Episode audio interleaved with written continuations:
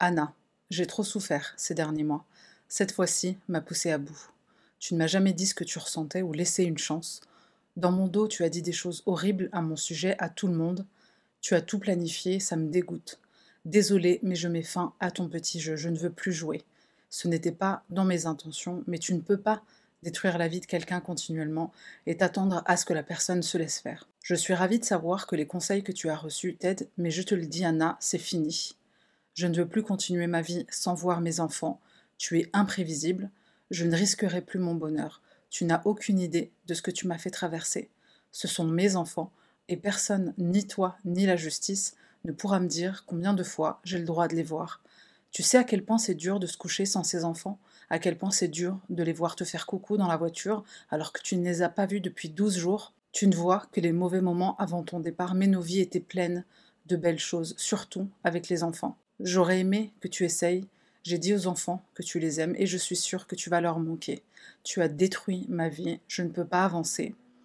J'espère que ça en valait la peine pour toi et ta famille. À ce jour, je n'ai rien dit de mal à ton sujet. En réalité, j'ai de la peine pour toi, pour la personne que tu es devenue. Profite bien de ta vie et de ta liberté maintenant que personne n'est là pour te contrôler. Tu es une fille forte, ça va aller. Cette lettre est signée Rowan et les enfants. Cette vidéo est la partie 2 de la vidéo de la semaine dernière. Si tu l'as pas vue, je t'invite à le faire, sinon tu vas être perdu. Je mets le lien en barre de description. En fin de vidéo, dans la partie 1, il était question du fait qu'Isaiah, le fils de Rowan de son premier mariage, a exprimé le fait que son père l'a traumatisé quand il était petit. Et même s'il ne rentre pas dans les détails, on peut facilement s'imaginer ce qu'il en a été par le traitement des trois enfants de Rowan et Anna, Alia, Layana et Trey pour ne donner que quelques exemples, hein, parce que j'ai pas envie non plus de faire euh, perdre espoir en l'humanité. Après les fêtes de fin d'année 2019, il me semble, peut-être 2018, Rohan jette les jouets de ses enfants, les jouets qu'ils ont reçus en cadeau pour Noël, et ce suite à une dispute avec maman, avec Anna.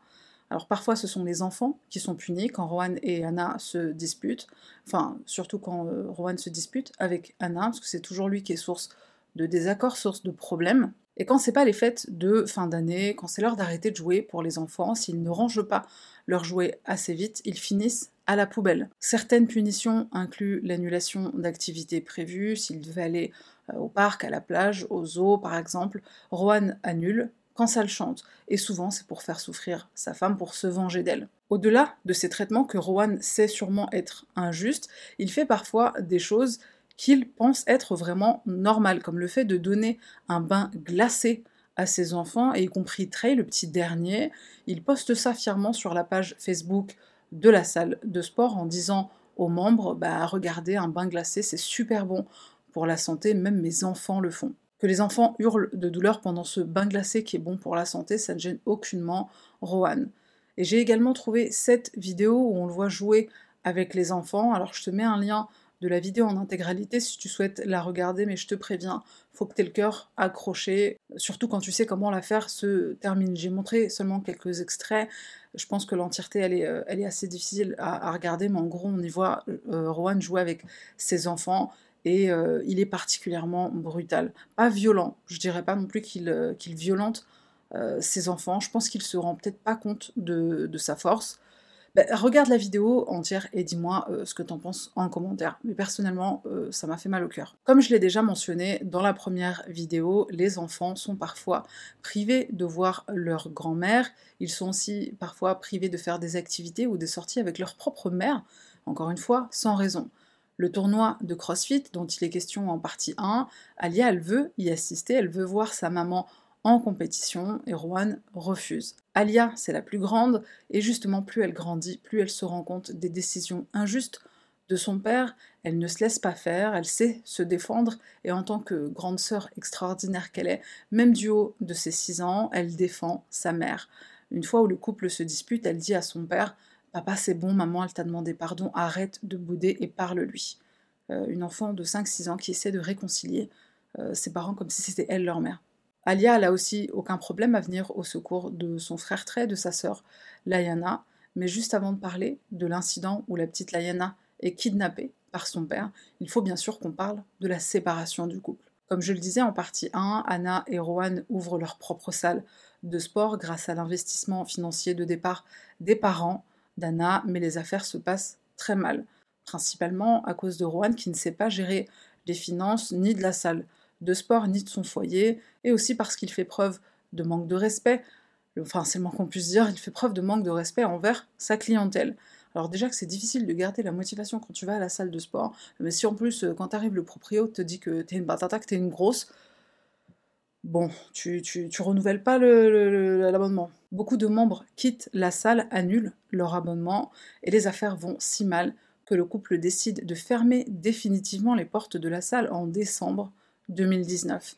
Ils ont 75 000 dollars d'arriérés qu'ils doivent quand même payer, un énorme souci financier qui n'arrange pas la situation entre Anna et Rohan. Anna se démène en plus de la salle de sport, elle s'occupe des enfants, de la maison. Rohan, lui, ne travaille que trois jours par semaine et le reste du temps, il se repose et il critique l'état de la maison qui n'est pas assez propre à son goût. Juste avant de fermer la salle de sport, d'ailleurs, il demande à Anna de trouver un deuxième travail et c'est ce qu'elle va faire. Anna commence un boulot à temps partiel, deux jours par semaine, dans un magasin qui vend de l'équipement sportif. Malgré tout ce que fait Anna pour apaiser la situation, Rohan trouve toujours de quoi être insatisfait, de quoi être énervé envers sa femme. Peu de temps après le scandale de la compétition de CrossFit, la confirmation des écoutes téléphoniques, etc., Rowan commence à accuser Anna de le tromper avec Dave. Alors Dave, on se souvient, c'est un ami du couple, enfin principalement un ami d'Anna, c'est celui qui a participé avec elle et avec deux autres amis au tournoi de CrossFit. Rowan est persuadé qu'il se passe quelque chose entre eux, tout ça à cause de la conversation qu'il a surprise où euh, on parlait dans son dos. Et concrètement, Rowan n'a aucun élément qui soutienne sa théorie de l'adultère. Anna et Dave sont tout simplement amis. Pour Anna, l'incident du tournoi de CrossFit, c'est la goutte d'eau qui fait déborder le vase. Le comportement de son mari ne fait qu'empirer. Elle décide de le quitter. Elle prépare quelques vêtements, quelques jouets pour les enfants. Elle est tellement pressée, tellement bouleversée par la situation qu'elle met tout ça dans des petits sacs poubelles, tout pour sortir le plus vite de cette maison. Et par peur que son mari la localise avec son téléphone portable, elle le laisse dans la maison. Dans un premier temps, Anna va chez son amie Lou, elle lui raconte tout, elle s'effondre dans ses bras, et le lendemain, elle et les enfants vont chez ses parents, chez Sue et Lloyd. Rowan va la harceler, il la supplie de rentrer, il lui dit qu'elle fait du mal aux enfants, et pourtant c'est tout l'inverse, à la fois pour Anna et pour les enfants. Il retrouve le sourire, il s'amuse, Anna est soulagée comme si un poids énorme lui avait été retiré des épaules. C'est un nouveau chapitre qui commence pour elle, et elle en parle à une amie par message en lui disant 2020, c'est mon année, je le sens. Anna est pleine d'espoir, le divorce est demandé, la procédure est en cours, et avec les parents d'Anna, ça se passe super bien. On entre vite dans une petite routine, les grands-parents vont au boulot, Anna aussi, les enfants vont à l'école, on leur lit des histoires le soir pour leur dire bonne nuit, tout se passe pour le mieux chez la famille Clark. Cette décision de séparation, c'est certes un nouveau chapitre, mais Anna a des doutes. Elle confie à son frère qu'elle n'est pas bien avec cette décision, avec la façon dont elle est partie. Elle envisage peut-être de rentrer.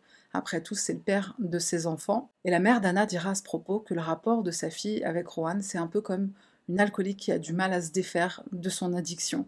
Dès que Rowan appelle Anna, sa mère la regarde et lui dit Raccroche, le laisse pas te manipuler. Anna tient bon et elle fait tout pour que la séparation se passe le mieux possible. Elle n'empêche pas Rowan de voir les enfants, soit il vient chez elle, enfin chez ses beaux-parents, donc les parents d'Anna, puisque c'est là qu'elle réside maintenant, soit Anna lui amène les enfants à la maison. Parfois c'est seulement pour dîner et parfois elle les laisse passer la nuit. Rowan n'acceptant pas, cette situation va devenir invivable insupportable. déjà qu'il l'était beaucoup. Il débarque chez la famille Clark sans prévenir. Un jour, il entre même sans frapper, en douce. Il écoute Anna discrètement parler avec les enfants. La pauvre ne sait même pas qu'il est dans la maison. Elle se tourne, elle le voit, elle sursaute et elle hurle de peur. Quand parfois les enfants passent chez Rowan pour dîner, il les amène dans leur chambre, il les met au lit pour les forcer à passer la nuit. Après quelques jours où c'est lui qui les garde, il ne les ramène pas à Anna, il ne respecte jamais le programme sur lequel lui et Anna se sont mis d'accord. Il va aller encore plus loin pour faire de la vie d'Anna un enfer. Il demande une pension alimentaire. Il déclare que c'est lui qui a la garde.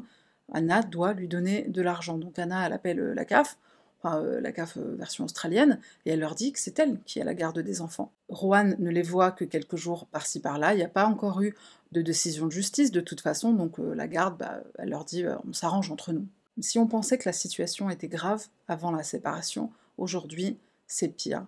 Chaque jour où Anna travaille, Rowan est là. Tous les jours où elle bosse, il vient la surveiller. Avant la séparation, il pensait déjà qu'il y avait tromperie avec Dave. Maintenant qu'ils sont séparés, il est persuadé que Dave est amoureux d'elle et qu'ils ont commencé à se voir de manière officielle. Juan va même en parler à Dave et lui dit Ça se fait pas ce que tu fais, t'as pas à lui parler, euh, moi je suis euh, en train d'essayer de sauver mon couple et toi tu te mêles de mes affaires. Et Dave, non pas qu'il soit intimidé, mais il envisage d'arrêter de parler à Anna tellement il a peur pour elle. Il a peur que ce soit elle qui subisse les nerfs de Rowan si les deux amis continuent euh, bah, d'être amis. Anna comprend que Rowan ne la laissera jamais tranquille. Pourtant, elle ne l'empêche pas de voir les enfants. Certes, ils sont séparés, mais elle veut qu'ils aient quand même leur père dans leur vie. Elle fait tout pour être arrangeante, mais la colère de Rowan ne faiblit pas. Elle commence à s'inquiéter pour son bien-être, elle confie à des amis je crois qu'il serait capable de me faire du mal, je crois qu'il serait capable de me tuer. Ses amis, ses parents la rassurent et lui disent Mais non, t'inquiète pas, on est là, on te protégera. Mais Anna est quand même inquiète à tel point qu'elle contacte un avocat et elle fait faire un testament. L'événement qui va marquer un tournant dans cette affaire, c'est l'enlèvement de Layana. Alors je mets entre guillemets enlèvement et je t'explique pourquoi. Le couple est fraîchement séparé, aucune décision de justice n'a encore été prise quant à la garde des enfants, c'est Anna et Rowan qui décident entre eux, combien de temps, etc. Le 26 décembre 2019, Anna propose à Juan de passer la journée au parc ensemble, tous ensemble. Il accepte et tout se passe bien jusqu'au moment de dire au revoir à papa. Il dit à Anna Je prends les enfants avec moi ce soir. Anna lui dit non gentiment. Il s'énerve, il prend Layana de force, tout le monde commence à crier, dont la petite Alia, 6 ans, qui crie Papa, laisse-la, laisse-la. Rohan est dans un tel état qu'il cogne la tête de sa fille en la mettant dans la voiture. Il démarre en trombe et il dit à Anna C'est ta faute. En route vers euh, bah, on sait pas où, la pauvre Layana appelle sa mère, un appel FaceTime. Elle est en larmes et elle lui dit Maman, on est en voiture et je sais pas où on va. Pour la première fois, la police intervient et sur les conseils des officiers, Anna se rend au commissariat pour demander un DVO. En Australie, c'est ce qu'on appelle ça un DVO. C'est un ordre de protection pour violence domestique. C'est quelque chose qu'Anna a voulu faire plus tôt, mais elle avait peur que ça empire les choses, que ça énerve Rohan. Mais là, il a pris leur fille, donc euh, elle suit les conseils des policiers. Et pourquoi je mets le mot kidnapping entre guillemets? Parce que malheureusement, Rowan, c'est son père, il est dans son droit. Donc il emmène Layana chez des amis pendant trois jours. Il appelle Anna par FaceTime, il lui dit euh, Ton nouvel amoureux Dave, t'as intérêt à mettre fin à cette histoire ou je ramène pas la petite. Bon, clairement, on a compris qu'il en avait rien à foutre des enfants, tout ce qu'il fait, c'est uniquement pour faire souffrir Anna. Malgré le fait qu'il soit dans son droit quand il prend sa fille, puisque je le rappelle, il n'y a pas de décision de justice qui a été prise par rapport à la garde, la police insiste pour qu'Anna demande un ordre de protection à l'encontre de son mari. Quand Rohan reçoit la lettre pour l'en informer, il panique, il rend la petite Layana. Et la police va de son côté émettre ce qu'ils appellent un PPN, un ordre de protection publique, c'est-à-dire que maintenant Rohan n'a pas le droit d'approcher à moins de 100 mètres de sa femme, des enfants et aussi de la maison. La police estime que ce qu'il a fait, c'est quand même inquiétant. En plus, il a quitté la région, il est parti passer trois jours chez des amis. À ce moment-là, Rowan prend un avocat, une connaissance qu'il représente gratuitement, puisqu'il n'a pas les moyens de payer des frais d'avocat. Enfin, pas exactement gratuitement, il va proposer de lui donner des cours euh, de fitness, enfin, il propose d'être son coach gratuitement, et euh, en réalité, il lui donnera jamais de cours. Rowan essaie de faire annuler l'ordre de protection fait par Anna. Il harcèle son avocat lui disant que c'est lui la victime, bon on connaît la chanson, et il va même demander un ordre de protection pour le protéger lui contre Anna. La police lui rend visite pour lui donner le petit papier officiel du PPN, le papier qui dit qu'il n'a pas le droit d'approcher sa femme et ses enfants à moins de 100 mètres. Tout de suite, Rowan se braque, il est sur la défensive, il sort même l'alarmichette, pourquoi elle me fait ça, c'est pas juste. La police lui dit euh, c'est pas Anna qui fait ça, c'est nous, la police. T'as pris ta fille trois jours. Pendant la procédure judiciaire d'ordre de protection contre violence domestique faite par Anna, Rowan est amené à faire une évaluation psychologique. Il voit une psychologue qui a été désignée par la cour à plusieurs reprises. En gros, il lui dit euh, bah, Je suis un mec bien, c'est ma femme qui me met dans cette situation. Il parle de jalousie, il admet être quelqu'un de jaloux, il veut travailler sur ça, il veut sauver son mariage.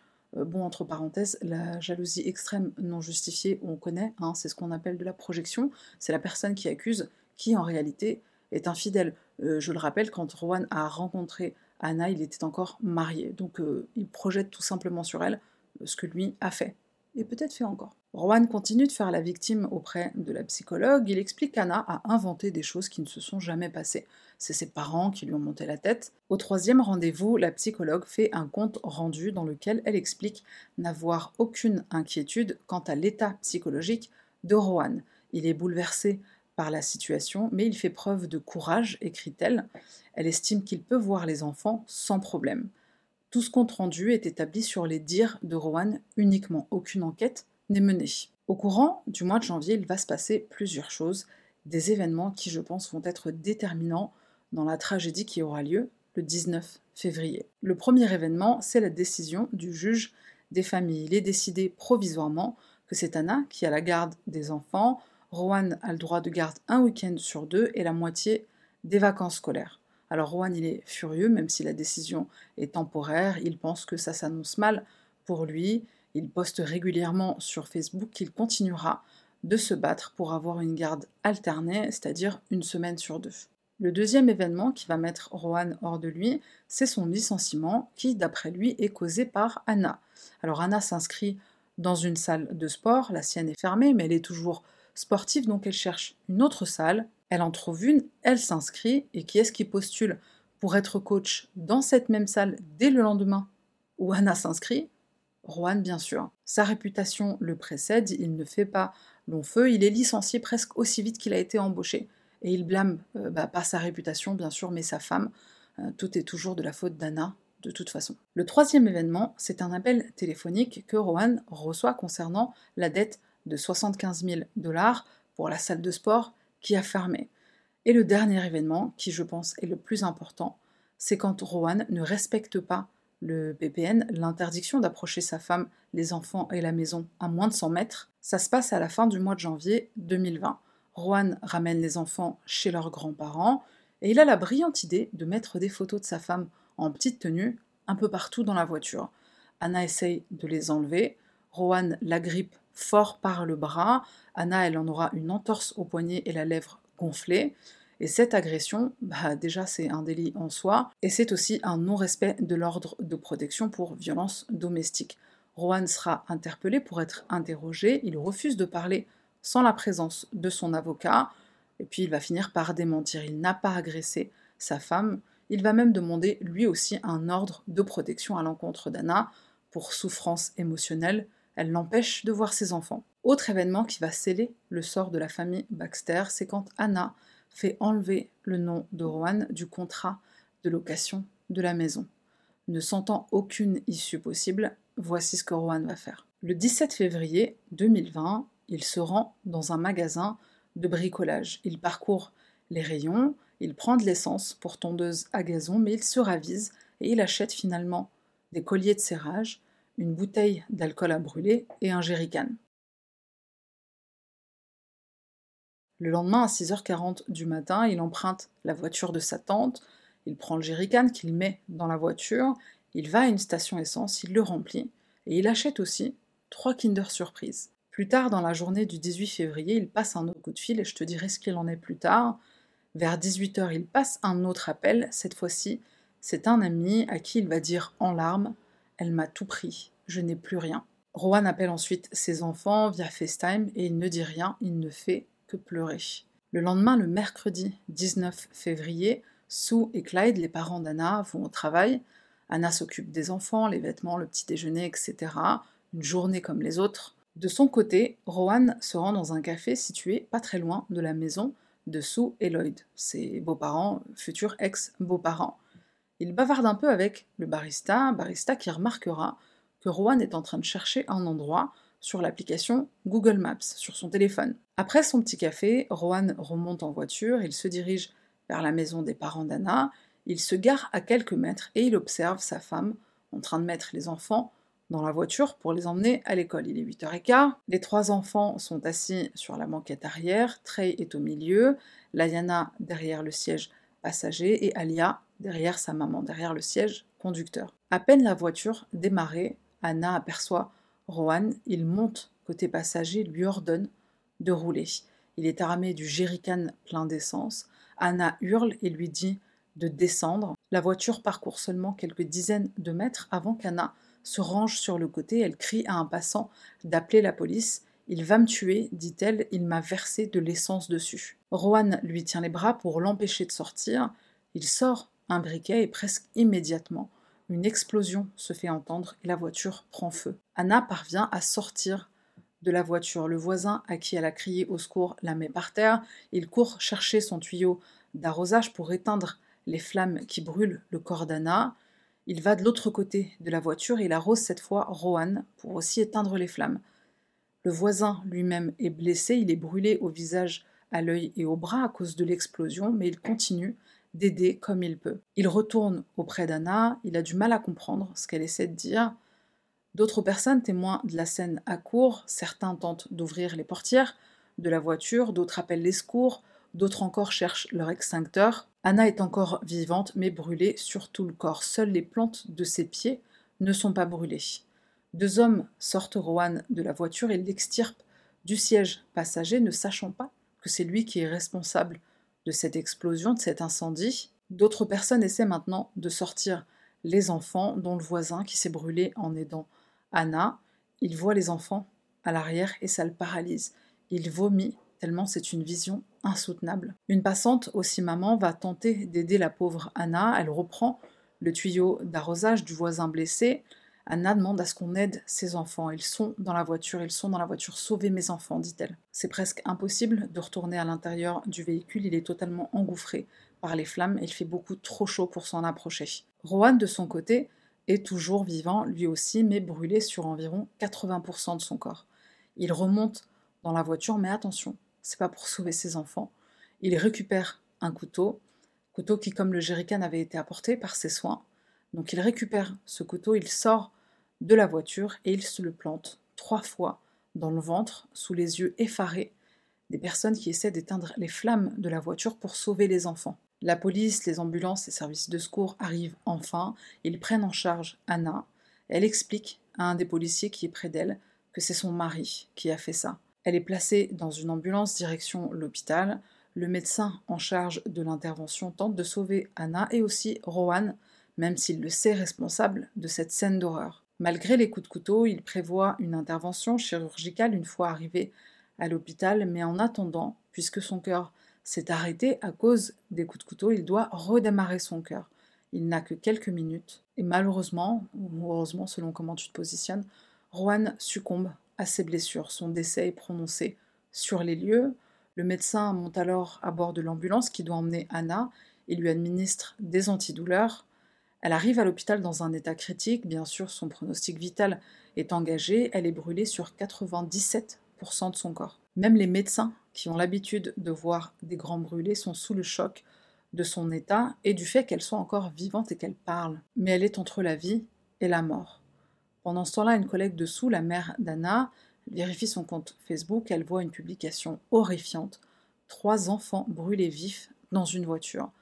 Sue est attristée, c'est une tragédie, c'est horrible, les pauvres, se dit-elle. Puis elle demande dans quelle rue ça s'est passé, et quand Sue entend la réponse de son amie, son cœur s'arrête. C'est sa rue, c'est là qu'elle réside, et elle comprend qu'il s'agit de ses petits-enfants. À ce moment-là, deux policiers entrent dans son bureau, ils se dirigent vers elle, et avant même qu'ils ne disent un mot, elle leur dit Ils sont morts, n'est-ce pas? Elle essaie d'appeler son mari, elle appelle, elle appelle, son mari ne décroche pas, il est à une réunion. Quand il se libère enfin, il voit les appels manqués. Étrange, se dit-il, surtout qu'un peu plus tôt, Anna a tenté de le joindre elle aussi, et il a décroché, mais comme il n'entendait rien, il ne disait rien, il a raccroché. Donc il rappelle sa femme, elle lui annonce la terrible nouvelle. Alia Layana et Trey sont morts. Anna est dans un état grave. La police va escorter Sue et Lloyd jusqu'à l'hôpital. Leur fils Nathaniel, quant à lui, sera prévenu par son épouse. Quand elle apprend la nouvelle par ses beaux-parents, elle appelle son mari. Il est en déplacement. Elle lui dit Faut que tu rentres tout de suite.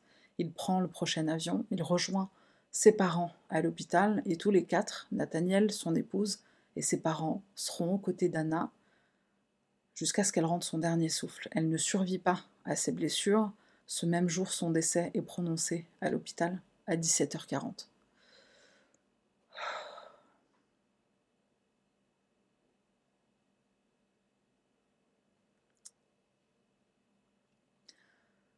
En procédant à l'autopsie de Rowan, le médecin légiste détermine qu'il n'y a aucune trace d'essence sur lui. Et ce que ça veut dire, c'est qu'il n'a probablement jamais eu l'intention de mourir avec Anna et leurs enfants. Le jerrycan est retrouvé fondu à l'arrière de la voiture au pied des enfants. Et personnellement, j'ai pas pu m'empêcher de me demander s'il n'avait pas allumé le briquet juste pour faire peur à Anna et pour la menacer de rouler. Je pense qu'il est tellement stupide que il a peut-être pas pensé au fait que que ça pouvait exploser. Et puis on se rappelle qu'il était au café plus tôt euh, dans la matinée, il était sur Google Maps, sur son téléphone. Certains supposent qu'il a voulu les conduire dans un endroit isolé. Lors d'une conférence de presse qui a lieu le 21 février, soit quelques jours après la tragédie, la police informe le public qu'une enquête est ouverte. Le détective Mark Thompson prend la parole et voici ce qu'il va dire. Notre travail est de mener une enquête complète en gardant l'esprit ouvert. Nous examinerons chaque élément et pour être franc, je sais que certains ont déjà décidé quelle partie l'enquête doit prendre. Faisons-nous face à une femme victime de violences domestiques, une femme qui a péri avec ses enfants des mains de son mari, ou bien est-ce l'histoire d'un homme qui a été mené à bout par des problèmes subis dans certaines circonstances, un homme poussé à commettre cet acte? Fin de citation. Alors, trois enfants brûlés vifs, leur mère brûlée vive, et tu penses, euh, tu, penses qu'on va découvrir quoi? Qu'elle l'a trompé, ou qu'elle a été super chiante, et que donc ça justifie qu'ils méritaient tous de mourir? Brûlés vifs dans une voiture? Le pays entier est scandalisé par les propos de Mark Thompson. La chef de la police présente des excuses dès le lendemain. Euh, bon, faut dire que c'était quand même le minimum syndical. Elle prend sa défense en disant que le détective Thompson est vraiment affligé par ce qu'il a dit, il est dégoûté, hashtag miskin, il a mal formulé, il a mal tourné sa phrase. Il travaille pour la police depuis des années, depuis toujours. C'est un bon détective dévoué envers la communauté, dira la chef de la police. Bon, disons que c'est un problème euh, syntaxique.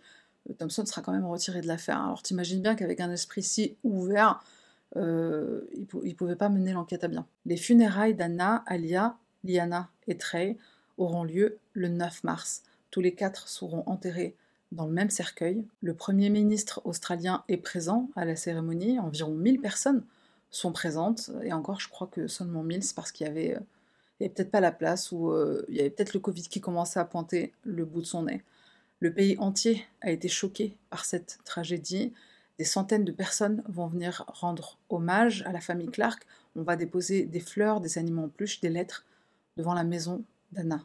Et sur cette photo, la personne que l'on voit, effondré, c'est Dave Kramer, l'ami d'Anna, le fameux tonton Dave que les enfants adoraient. Onze semaines se sont écoulées entre le moment où Anna a quitté son mari et le moment où il a décidé de la tuer, elle et leurs trois enfants. Lors de cette interview, on demande à Nathaniel, le frère d'Anna, si ça l'a choqué que Rowan puisse faire une chose pareille, et il répond oui à 100%. Il savait que Rowan voulait faire souffrir Anna à cause de la séparation, mais jamais il n'aurait pu prédire un tel drame, une telle horreur. Lloyd, le père d'Anna, dira dans une interview qu'il est en colère. Ce qui est le plus dur, c'est de ne pas savoir ce que ses petits-enfants allaient devenir. Ils avaient la vie devant eux. Sa femme Sue, quant à elle, elle dira qu'elle est juste triste, en colère envers qui? Il n'y a plus personne. Le compte Facebook de Juan, sur lequel il était très actif, sera supprimé après qu'il ait reçu des milliers de commentaires, des milliers de messages de haine. Alors entre autres, on peut lire euh, Amuse-toi bien en enfer, la souffrance éternelle, c'est pas assez pour toi.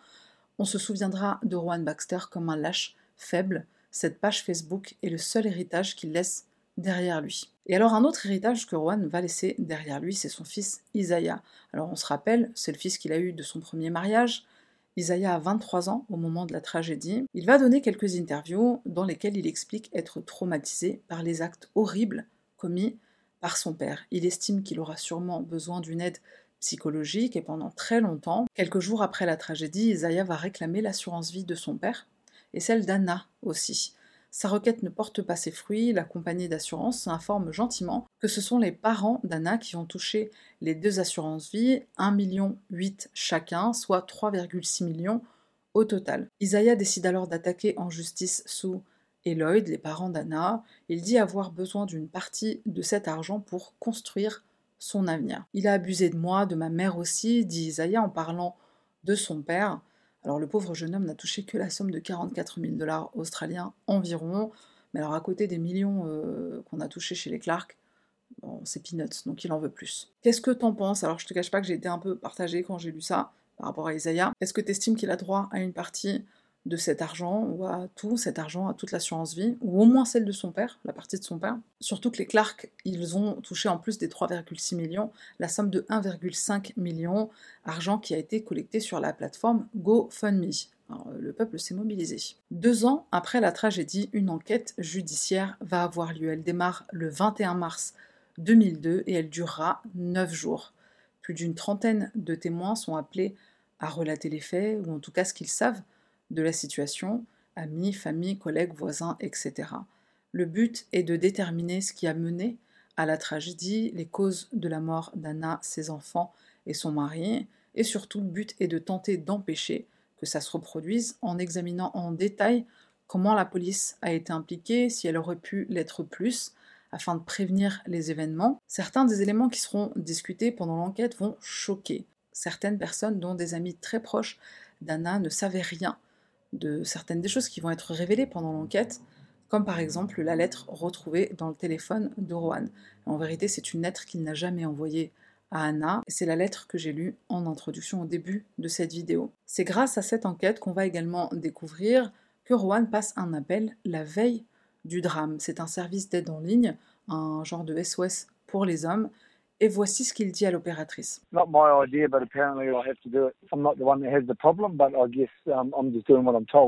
Bonjour madame, euh, bon alors si je vous appelle, c'est pas parce que j'en ai envie, hein, c'est pas mon idée. Tout ça c'est à cause de ma femme. Elle m'a collé une ordonnance restrictive. C'est un jeu qu'elle est en train de jouer pour se donner une belle image au tribunal. J'ai été traînée là-dedans malheureusement, mais c'est pas moi qui ai un problème. D'un côté, je comprends, euh, mais bon, c'est pas moi le problème. Je suis obligée de faire ça, sous-entendant qu'il est obligé de passer cet appel. Rowan raconte ensuite comment il est arrivé en Australie, sa rencontre avec Anna, il parle du sport, etc. Il explique que les problèmes au sein du couple ont commencé à cause d'Anna, puisque c'est elle qui est tombée amoureuse d'un autre à la salle de sport. Tout ça s'est passé euh, dans son dos. Elle en est venue à carrément quitter le domicile familial et ça a brisé le cœur du pauvre Rowan. Alors l'enquête, bien sûr, démontre que cette allégation de tromperie est totalement fausse. on comprend aussi que c'est habituel pour Rohan d'accuser sa femme d'infidélité. L'opératrice explique à Rohan qu'il doit contacter deux autres services du département. Alors Rohan va en contacter un, il n'aura pas de réponse, et l'autre doit la rappeler le lendemain, vers midi.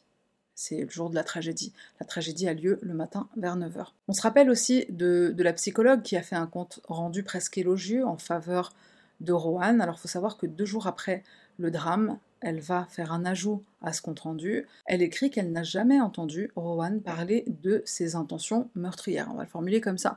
Intention envers sa famille ou envers euh, lui-même, donc le mot en S que j'ai pas le droit de dire. Elle précise qu'elle n'a rien vu ou qu'elle n'a rien entendu de sa bouche qui aurait pu présager et surtout prévenir la tragédie. Bien sûr, lors de l'enquête, la Cour comprend qu'elle a fait ces ajouts pour justifier son excellent travail lors des séances avec Rohan. Comme on le sait de la première partie de cette affaire, ce que je dis dans la première vidéo, son entourage et Anna elle-même savaient que Rohan avait déjà eu ce genre d'intention euh, meurtrière pendant son premier mariage avec sa première femme et son fils Isaiah. Tout ça pour dire que si cette psychologue avait mené euh, un minimum euh, son enquête, elle aurait compris qu'il y avait réellement un danger pour Anna et pour les enfants. Pour terminer sur l'enquête judiciaire, je voudrais mentionner ce qui est ressorti de tous les témoignages des personnes qui étaient présentes le jour du drame, de la police, du personnel soignant, ambulancier, médecin, etc.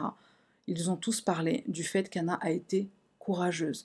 Alors courageuse, c'est pas le mot, je pense qu'il faudrait en trouver un euh, qui soit plus approprié, tellement euh, c'est juste incroyable ce qu'elle a fait. Brûlée sur 97% de son corps et elle a trouvé la force euh, d'essayer de sauver ses enfants et elle a trouvé le courage de dire à la police qui était responsable. Et puisqu'on parle de la police, c'est ma transition vers le prochain chapitre. Alors il faut savoir qu'après cette tragédie, la famille Clark, dans l'esprit qu'on peut apprendre de ce drame, va demander à ce que la police à travers le pays soit formée pour gérer les affaires de violence conjugale, enfin mieux gérer les affaires de violence conjugale.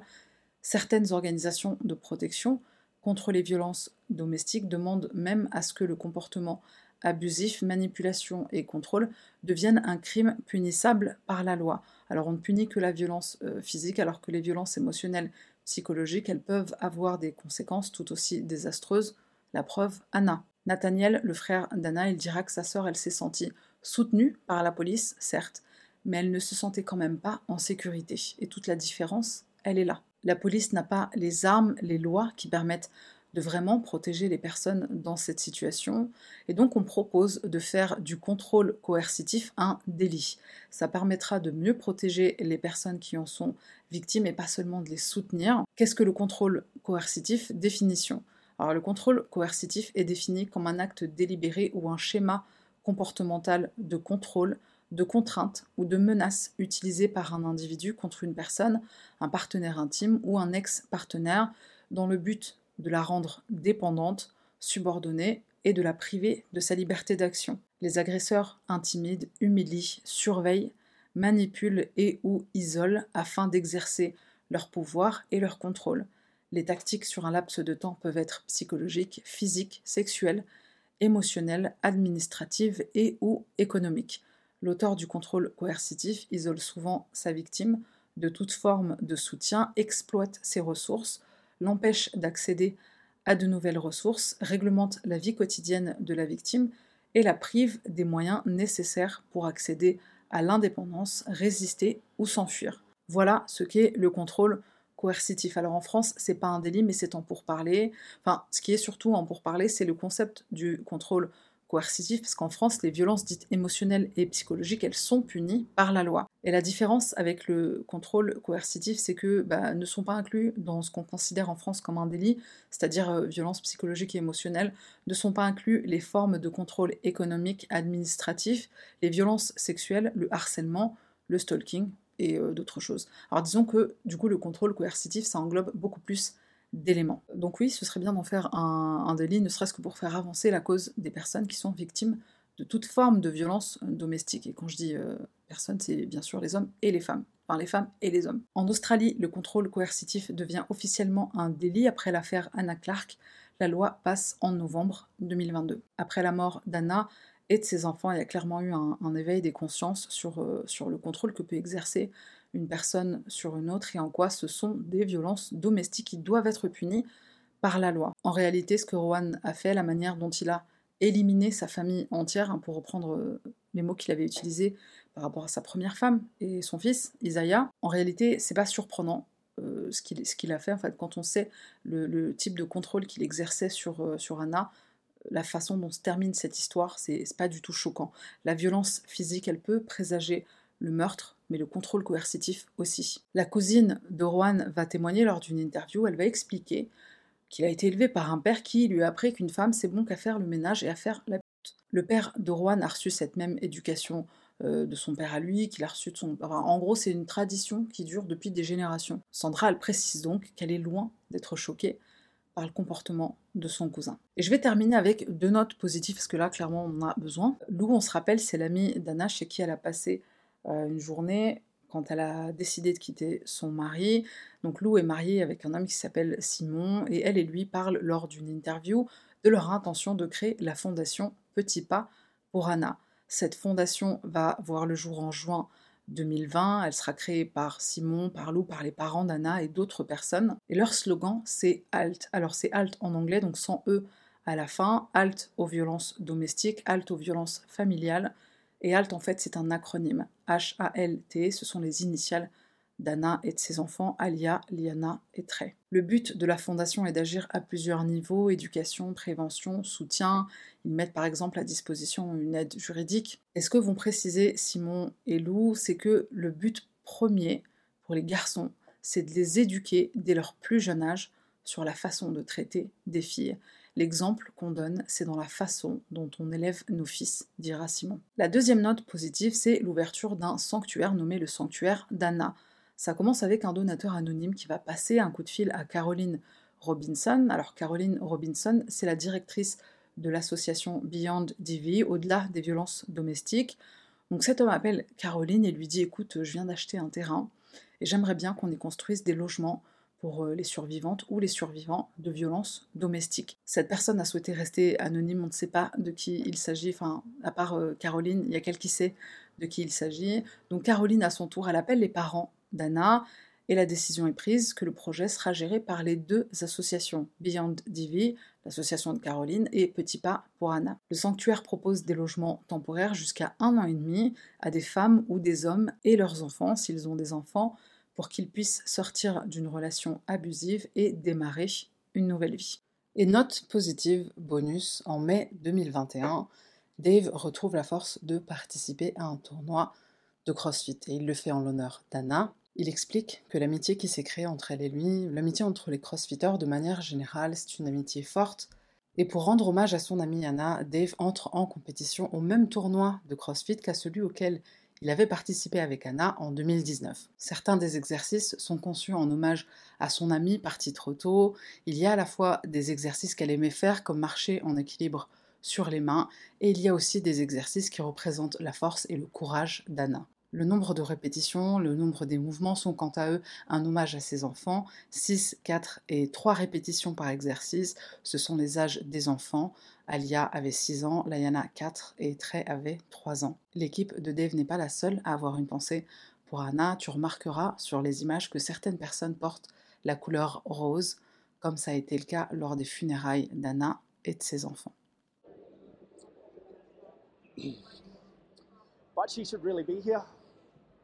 She should be out there with us in our team competing. Um, and that's hard. But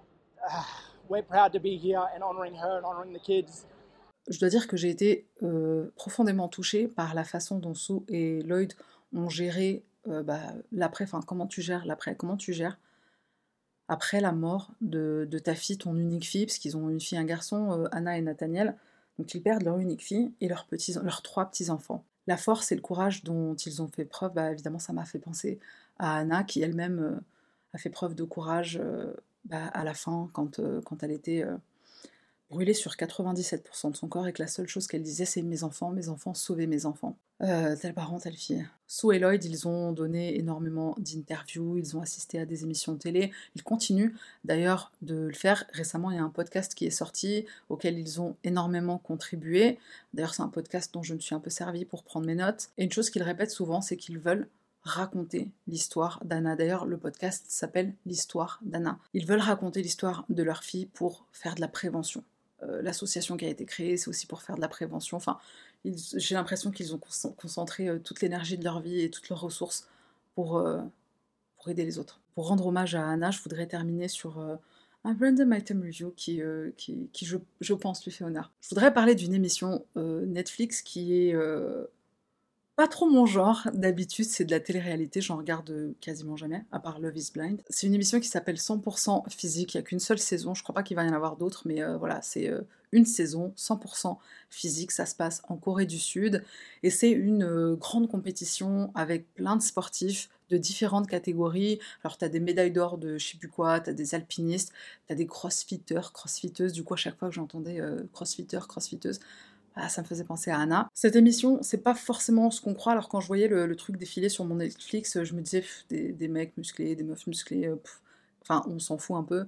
Et en fait, non, c'est vraiment, vraiment focus sur le sport. C'est pas des gens qui sont là par arrogance. peut-être un peu, mais par arrogance sportive et athlétique, on va dire. J'ai trouvé ça super, euh, super prenant, très prenant, parce qu'il y a chaque épisode, en fait, il y a des, des, des concours qui sont différents, des jeux qui sont euh, différents. J'ai trouvé ça très touchant par moment et euh, je te dis pas plus, je t'en dis pas plus, je veux pas te spoiler plus que ça, je t'invite à regarder et si t'as déjà vu, bah, laisse en commentaire, partage ton ressenti. Voilà, c'est tout pour moi. Merci d'avoir regardé euh, jusqu'à la fin. Elle était dure celle-là. Merci d'avoir regardé jusqu'à la fin. Prends soin de toi. Et on se retrouve la semaine prochaine pour une nouvelle affaire.